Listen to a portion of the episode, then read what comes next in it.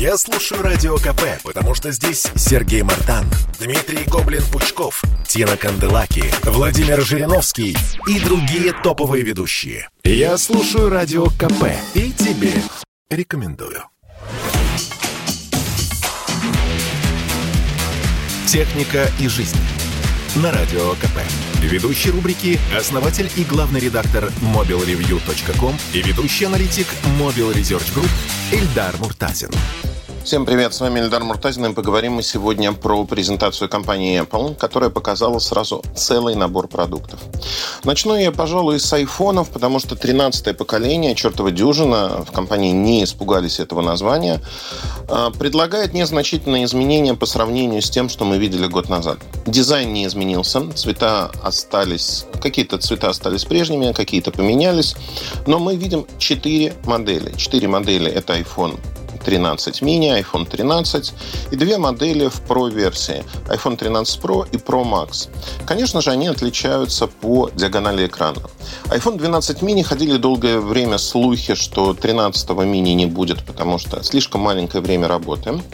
А в новом аппарате изменили время работы незначительно на полтора часа. То есть до вечера он доживать все так же не будет гарантированно. Поэтому а, нишевая модель, богатые люди покупают своим детям как игрушку, но говорить о том, что массовый спрос на миники есть, вот на iPhone mini есть на рынке, нельзя. Это тот аппарат, который не пользуется каким-то ошеломляющим спросом. А базовая версия 13 аппарата стоит от 80 тысяч рублей и выше. С 24 сентября все модели одновременно, в отличие от прошлого года, поступают в продажу от 80 тысяч. Если мы говорим про Pro-версии, которые более интересны, потому что переработана система камер, это все те же 12-мегапиксельные модули, но есть широкоугольная камера, есть телефото, а, зум до трех оптический. Ну и появился новый режим макро, кинематографический режим, когда во время съемки видео глубина резкости меняется так, чтобы красиво размывать задний план, фон. Вот эти аппараты, несмотря на то, что там появился новый чип A15 Bionic, в очередной раз нам рассказывают о том, что он работает быстрее, каждый год Apple говорит одно и то же. Работает быстрее, быстрее, быстрее. При этом 5 лет уже как интерфейс айфонов замедляется, потому что вот эта быстрота, она уже излишняя. И поэтому э, с точки зрения интерфейса ничего не меняется. Он будет работать ровно с той же скоростью, как в iPhone 12, в iPhone 11, в других айфонах предыдущих. Потому что уже слишком быстро, избыточная мощность.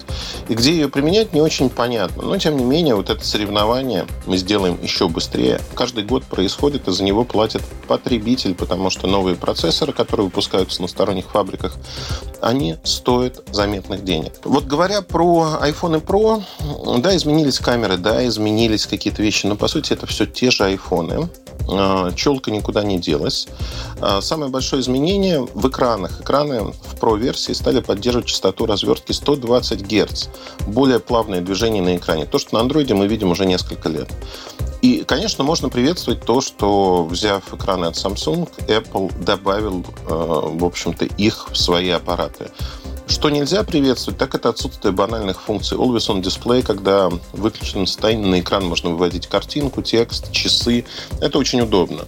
Датчик отпечатка так и не появился встроенный в экран, потому что для компании с наибольшей капитализацией на рынке это достаточно дорого.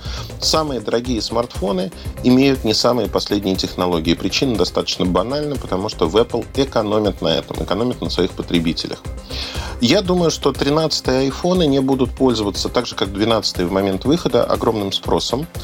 Проблема в цене. Люди не видят разницы между 12 и 13, и сейчас после анонса пойдут отдавать свои деньги за 12-е айфоны, те, кто ждал. Аудитория Apple достаточно лояльна, она готова покупать такие аппараты в три дорого. Почему я говорю в три дорого? Объяснение очень простое. По производительности, по функциональности. Android-смартфоны разных производителей э, стоят в 2,5-3 раза дешевле, чем та функциональность, которую предлагают айфоны. И здесь можно говорить об очень простой штуке, что это имидж – и люди покупают айфоны ради имиджа, не ради чего-то другого.